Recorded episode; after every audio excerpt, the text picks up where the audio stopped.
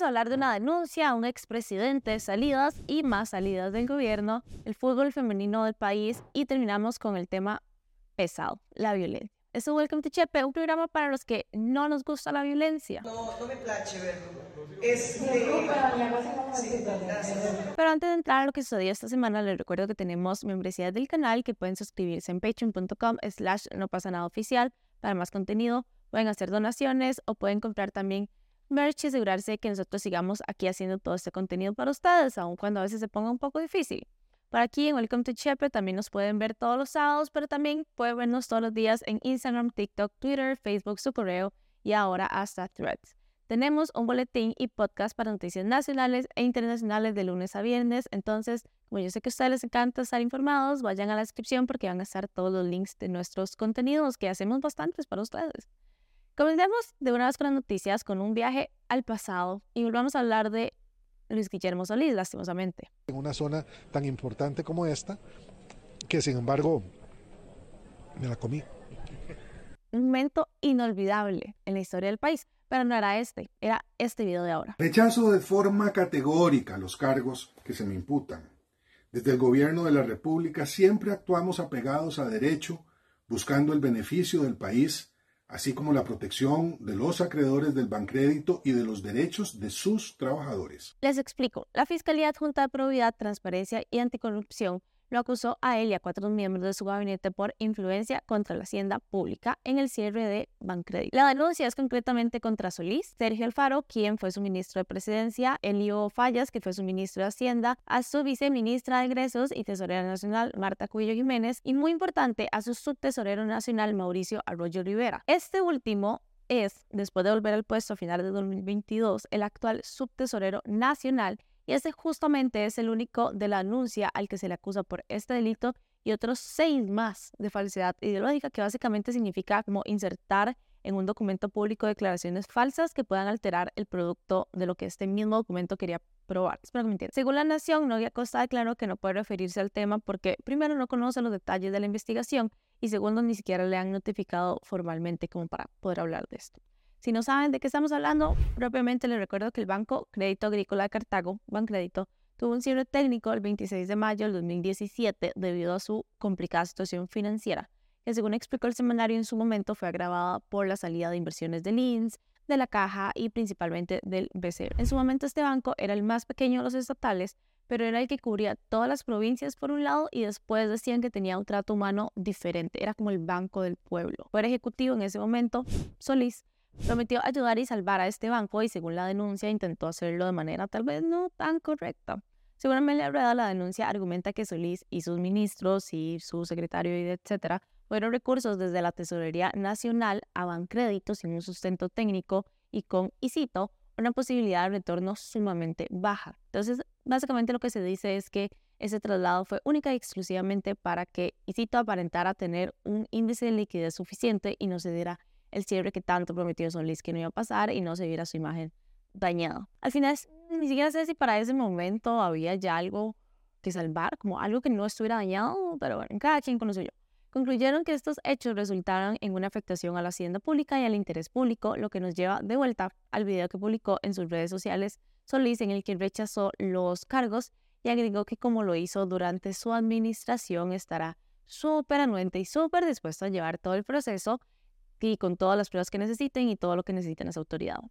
Después de esto se defendió con esto también. Demostraremos que gracias a nuestra actuación logramos un cierre ordenado del banco que evitó una afectación completa del sistema financiero nacional. Entonces, en los próximos meses o años probablemente, estaremos viendo cómo esto se resuelve en los tribunales. Mientras tanto, tenemos que volver al presente, lastimosamente, con un par de noticias rápidas antes de llegar a unos temas más pesaditos abajo. Esta semana, de nuevo, funcionarios de la Caja Costarricense del Seguro Social de la Caja volvieron a las calles con una huelga.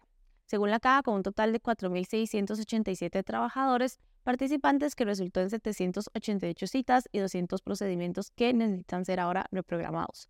Según informó La Nación, ya la Caja presentó ante el Juzgado de Trabajo las acciones legales para ordenar a estas personas que se reincorporen a sus labores, porque recordemos que este tipo de huelgas, como les dije hace unas semanas cuando hicieron la otra huelga, son ilegales.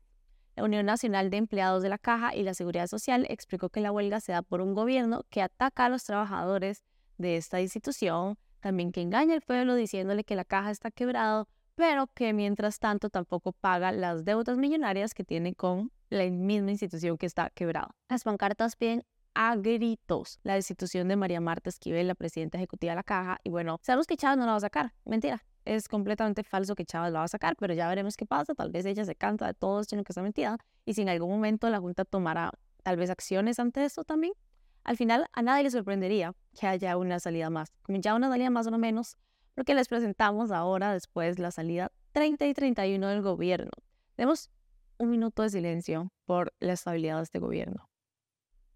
Así reaccionamos todos. ¡No mames otra vez! ¡A la verga! En esta ocasión fue el Instituto Nacional de Vivienda y Urbanismo el afectado por la renuncia de la ministra y presidenta Jessica Martínez Porras y el viceministro de Vivienda y Asentamientos Urbanos, Roy Jiménez Céspedes. Comunicado a prensa anunció que la renuncia era inmediata, obviamente no dijo mucho más, y que asumirá el cargo temporalmente la ministra de Vivienda y Asentamientos Urbanos, que se llama Wendy Molina Varela, quien es actualmente viceministra de Planificación de Vivienda. Esto es interesante porque esta misma ministra de Vivienda, la que renunció, fue la que dio la cara cuando Chávez leyó un supuesto informe del terreno del Hospital de Cartago. Este, escucha lo que dijo. Con respecto al uso dado de su entorno en donde predomina la industria química y el almacenamiento de combustibles, se considera que no es adecuado por la peligrosidad que presentaría a los usuarios en caso de una emergencia generada por un incendio o, explosión en cualquiera de estos establecimientos, así como el posible daño que eh, podría generar la infraestructura. Esa es la conclusión del área de diseño del área de planificación sobre ese lote. Después los diputados se dieron cuenta de que los documentos ni siquiera eran de este terreno del que Chávez estaba hablando y la exministra salió con cara seria a decir que era obvio. Quiero un ejemplo. Que el presidente de la República señaló las irregularidades en la propiedad para la construcción del Hospital de Cartago, comparando un terreno que el Ministerio de Justicia y Paz iba a regalar y lo rechazaron por no contar con las características necesarias. Yo pensé en un chiste realmente. La verdad yo también hubiera renunciado si me ponen a decir eso con cara seria, cuando era bastante obvio que alguien la había cagado. O sea, que alguien se había equivocado o Chávez se había equivocado, alguien había dado mal los papeles. Pero bueno, un aplauso a Twitter y a esos usuarios, especialmente en este caso a Soy Apis, que puso un tweet diciendo ni Concentrix tiene tanta anotación de personal. Muy bien, muy bien. Eso estoy muy bien. La Nación destacó que esta cantidad de salidas en los 14 meses de gobierno resulta en un promedio de un alto funcionario cada 13,6 días. 13,6 días. Ni siquiera una quincena completa, ni siquiera. En nuestra penúltima noticia, ahora sí les cuento que esta semana la selección femenina de fútbol se prepara para su viaje al Mundial de Fútbol de Australia y Nueva Zelanda 2023. Su primer partido será el 21 de julio contra la selección de España y se enfrentará también contra Japón y contra Zambia los siguientes días. Por acá les dejo la lista de convocados al Mundial y esperemos que les vaya increíble, que representen al país de la mejor manera y lo más importante al final, que disfruten un montón lo que están haciendo, que aman y que les cuesta tanto hacer, porque les cuesta mucho hacerlo. Pero esta no es la única noticia que les quiero dar del tema. Hace unas semanas, cuando se dio la primera lista de convocados o de posibles convocados, saltó a la vista de muchas personas una falta muy importante, y es la de Shirley Cruz, que es referente del fútbol femenino en el país. Y esta falta resulta muy impactante porque se le ha denominado como la mejor jugadora en la historia del fútbol de Centroamérica, no Costa Rica, Centroamérica, quien tomó la decisión de retirarse este año tras una larga y exitosa carrera en Europa, China, Estados Unidos, y que por alguna razón decidió terminar en nuestro país y aún así le fallamos. Cruz anunció que una vez que finalizara su temporada con la Liga Deportiva Alajuelense, que quedó pentacampeona, y con la selección nacional, que sería el Mundial, colgaría sus tacos. Sin embargo, no fue convocado. Al darse cuenta que no estaba seleccionado, Cruz declaró que deseaba dar su último adiós vistiendo la camiseta en una carta que subía a sus redes sociales, pero que se despide y cito con mucha satisfacción y orgullo sin que nada ni nadie minimice mi carrera en la selección con más de 100 partidos jugados porque siempre trabajé con honestidad. Nunca nadie me regaló ninguna convocatoria, una titularidad ni la capitanía, porque cada mérito lo gané con esfuerzo, disciplina y lealtad. Para que miren la influencia de Cruz en el fútbol femenino y en la historia del país, el mismo día que se dio a conocer la lista de convocados oficiales, se confirmó que uno de los proyectos audiovisuales que van a ser beneficiados por el Fondo para el Fomento Audiovisual y Cinematográfico, el FAUNO, será la película que van a hacer de esta misma jugadora, de Shirley Cruz. Una de las jugadoras que inicialmente reaccionó a esto fue Noelia Bermúdez, que es portera de la Liga Deportiva Alajuelense Femenil también, quien estuvo incluida también inicialmente en el grupo que se proyectaba que iba a viajar al Mundial, una increíble portera.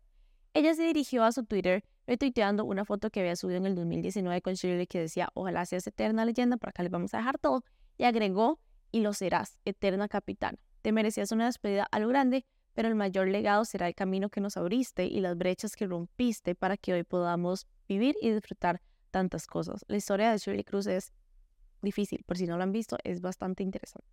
Sin embargo, ahora se dio a conocer que Bermúdez también quedó fuera de la lista definitiva de convocadas del Mundial y la portera minutos después colocó esta foto que había subido abrazando a la 10 de la liga como su foto de perfil. El jueves de esta semana, Amelia Barberde, que es la entrenadora de la selección femenina, dio una conferencia de prensa y se refirió a estos temas porque obviamente había muchísimas dudas. Pero todavía quedan las mismas dudas, yo creo, porque según Valverde la decisión de no convocar a Cruz la tomó exclusivamente ella primero y que es meramente deportivo. Explicó que según ella Cruz se perdió mucho parte del proceso durante los Juegos Amistosos y por eso se tomó la decisión. Mientras que la salida de Bermuda mencionó que eso no tiene nada que ver con sus comentarios en redes sociales y que quedó fuera también por una decisión deportiva explica que estaba compitiendo con compañeras que habían trabajado muy bien, entonces que la competencia no estaba tan fácil. Las redes sociales se han llenado de comentarios positivos en su gran, gran, gran mayoría a las jugadoras y más bien críticas a la Federación de Fútbol de nuestro país, que de por sí ha estado en boca de todos.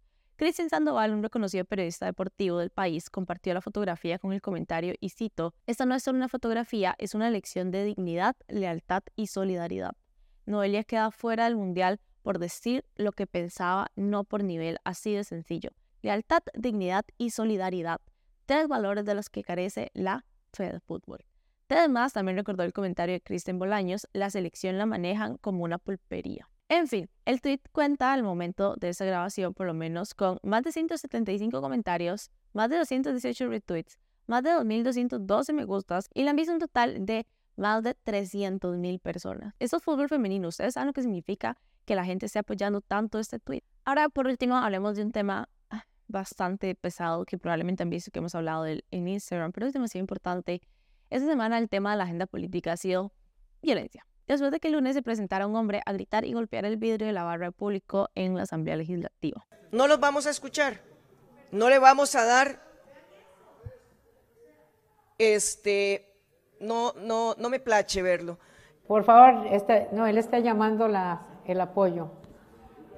El hombre gritaba amenazas a los diputados del Frente Amplio y el Partido de Liberación Nacional. Ariel Robles denunció en sus redes sociales que el hombre gritaba, Ariel, lo tengo medido, y que tras revisar sus redes sociales encontraron que esta misma persona había estado toda esa mañana enviando amenazas en defensa de una exministra, según decía él. Posterior a esto, Dinora Barquero pidió que se revisaran los protocolos de seguridad en la Asamblea Legislativa, mientras que por otro lado, Gloria Navas anunció que el hombre fue en ese momento finalmente detenido por la fuerza pública, los diputados del Frente Amplio responsabilizan a los diputados del PPSD y al Poder Ejecutivo del clima de violencia y odio. Y a ver, locos no estaban tampoco, pero ya vamos a entrar a eso. La violencia ha llegado a tal punto que la Organización de Naciones Unidas recomendó al gobierno empezar a tomar medidas ante los mensajes de odio en redes sociales que están aumentando más y más y más en el país y de manera bastante exponencial.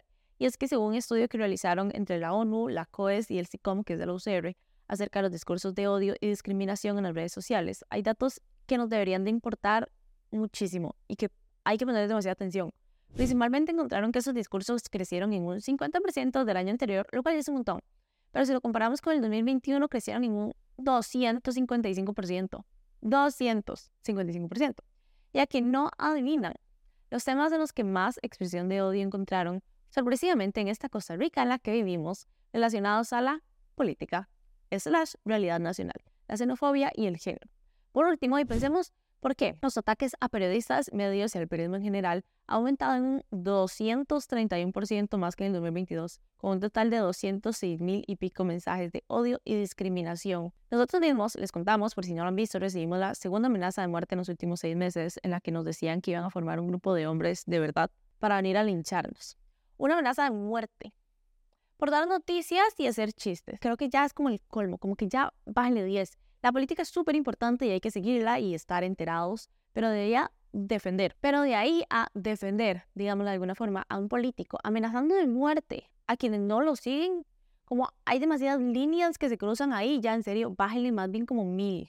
Durante la conferencia de prensa le preguntaron básicamente a Chávez y al Poder Ejecutivo su opinión del por qué relacionan estos discursos con el gobierno y agregaron que en el informe se señala que esto es un fenómeno global y no únicamente en Costa Rica. Ok, el mismo cuento de siempre, yo no fui parte del. Después pasaron un video que tenían casualmente preparado por si alguien de la prensa les hacía esta pregunta, jamás planeado las preguntas, y lo prepararon con discursos que se dieron en la Asamblea Legislativa contra ellos mismos o contra el presidente. Quería arrancar mi intervención denunciando que en Costa Rica lastimosamente tenemos a un presidente acosador, machista, que fue echado del Banco Mundial por acosador y que hoy lo tenemos sentado en nuestra silla presidencial y que para los movimientos feministas es una desgracia tener esa representación para que para muchas de nosotras es nuestro acosador, es nuestro violador e inclusive es nuestro asesino sentado en una silla presidencial. Yo quisiera volver al tema de descanso. Y qué lástima que usted no me vea, porque era que cuando usted habla yo sí la veo y le pongo atención y le doy la cara es una pena que usted no dé la cara, diputada Cinderos, para variar. No, no, señora, véame, véame. Porque yo sí, yo sí tengo la, la educación de poderla ver a la cara. Un presidente Chávez que pese a intentar reflejar una imagen de valentía, de fuerza, de poder y de liderazgo, es un personaje pequeño, inmaduro, con barba y bigote. Eso sí, para demostrar su masculinidad. Por supuesto, primero, no sacaron nada de su propio partido político y sacaron cosas más bien hacia su partido político, porque el de ellos jamás se respeta. Y segundo, ok, la Asamblea Legislativa también a veces es un chiste. Y todos lo sabemos. Y suceden cosas que definitivamente no deberían de pasar. Pero es el típico, usted se sacó mal el examen y responder, sí, pero mi amigo Paco también. Ok, gracias, pero eso no quita que usted lo está haciendo mal. Quiero que veamos las diferencias también. Primero, hay algunos discursos que, ok, eran completamente innecesarios, pero también hay otros que son un típico, solo no me gusta lo que ustedes dicen y lo voy a llamar violento. Si usted no quiere, por ejemplo, que lo llamen acosador, tal vez, no sé, no acose. En este caso, tal vez no violente a las mujeres. Realmente es tan fácil respetar a alguien, así que no, usted no puede venir aquí a decir que le llaman acosadores violencia contra usted porque son hechos dictaminados por su ex trabajo por cosas que usted hizo. Debo admitir que después hablar del físico, por ejemplo, de una persona de la que sea, es completamente innecesario y es una forma de violencia. Nadie está diciendo que solo en el Poder Ejecutivo hay violencia, nadie. Y que todo es culpa de ellos, nadie. La Asamblea Legislativa a veces también es un circo, es lo que es. Pero primero, no funciona así. No importa si fue TT o no fue TT, es su trabajo arreglarlo. Ese, ese es literalmente su trabajo. Y segundo, a ver, si fue usted, porque veamos a quienes están violentando. Frente Amplio y Liberación Nacional. Los dos partidos por excelencia que a Chávez le encanta violentar. Igual, fuera de estos políticos, ¿quiénes más son los violentados? Los medios y periodistas, que de nuevo, adivinemos a quién les encanta violentarnos. Usted no puede venir aquí a comparar esos discursos que usted ejemplifica con usted parándose frente a todo Costa Rica a llamar sicarios, ratas, canallas, medios mandos, celebrar que quiere cerrar Teletica y que quiere cerrar la nación, decir que si quieren una explicación de la sala cuarta es el pueblo quien la tiene que pedir porque ya vimos que la gente no la pide de manera correcta llamar a partidos políticos filibusteros que de nuevo sabemos que tienen una gran influencia. Yo no quiero tender puentes al infierno, ni con filibusteros. La diferencia también está en que, por ejemplo, el Frente Amplio y Liberación Nacional, aun cuando critican su trabajo, critican únicamente su trabajo como político y no más allá de eso como usted ha sido famoso por hacer. En la Asamblea Legislativa que más ha defendido la pauta Canal 7, el diputado Ariel Robles, que es un comunista desde mi punto de vista reprimido en el closet, que no lo han querido reconocer, está bien, está bien. Y creo que la diferencia gigante se puede ver cuando a usted no le van a rayar la casa. O usted no lo están buscando medio desnudo, gritarle que sabe dónde está su casa, que lo van a matar, o que le van a, linchar, por ejemplo. O no recibe audio tras audio con amenazas. El ministro de Comunicación en esta pregunta dijo, y cito, fue un llamado a que todos los actores políticos y sociales de este país mantengamos la cordura, elevemos, elevemos, incluyéndose, la calidad del debate público, limitemos las ofensas y dejemos de tener este tipo de exabruptos como los que acabamos de ver, refiriéndose al video de la asamblea. Sí, señora. Y el ejemplo empieza desde la casa. Y la casa son ustedes. Todos tienen que cambiar el debate público. Se ha ido yendo a... en los últimos años. Pero ese todo lo incluyen ustedes. Inclusive piensa por ustedes mismos. Por cierto, me parece súper irónico que culpen a los medios de violencia por ya no usar última hora y empezar a usar alerta. A ver, primero, estamos en alerta, como que estamos en crisis. Y segundo, la hipocresía. El ministro también informó que realizaron una llamada de acción al sistema de las Naciones Unidas, a los organismos internacionales y a las embajadas solicitando ayuda financiera para poder diseñar una estrategia nacional para la erradicación del discurso de odio en el ciberespacio y ya con nación, bueno, en el ciberespacio. Entonces, esto súper bien, esperemos que funcione, esperemos que empiecen por ustedes también, que puedan como ver hacia adentro y ver que tal vez son ustedes el problema. Pero bueno, muchas gracias por llegar hasta acá. Espero que hayan disfrutado un montón el episodio. Recuerden que nos pueden ver por acá todos los sábados o nos pueden ver todos los días por todas sus redes sociales.